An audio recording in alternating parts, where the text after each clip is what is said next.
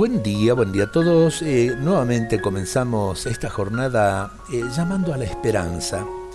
Eh, tenemos que amanecer cada día con el horizonte lleno de luz y no con un horizonte oscuro. Qué feo cuando el corazón se fija solo en la oscuridad y se olvida de la luz. De San Anselmo. Dios atemperado en mi alma te llamo. Ven a mí, oh Dios, que te inclinas a nosotros. Tú me has preparado para recibirte, concediéndome este deseo de ti que tú me has inspirado. Desde lo hondo, condúceme hacia ti.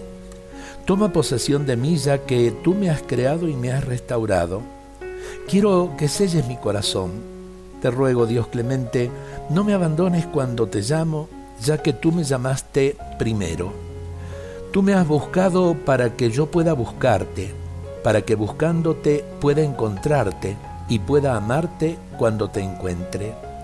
Señor, te he buscado y encontrado, ahora también quiero amarte. Tú aumentas mi esperanza, dame lo que te pido, pues todo lo que has creado no valdría nada para tu siervo si tú no te das a ti mismo. Eh, la abundancia del amor de Dios es lo que planifica nuestras vidas y llena de sentido todo el trabajo cotidiano. Eh, también la relación con nuestros familiares, también la relación con nuestros amigos, con nuestros compañeros de trabajo.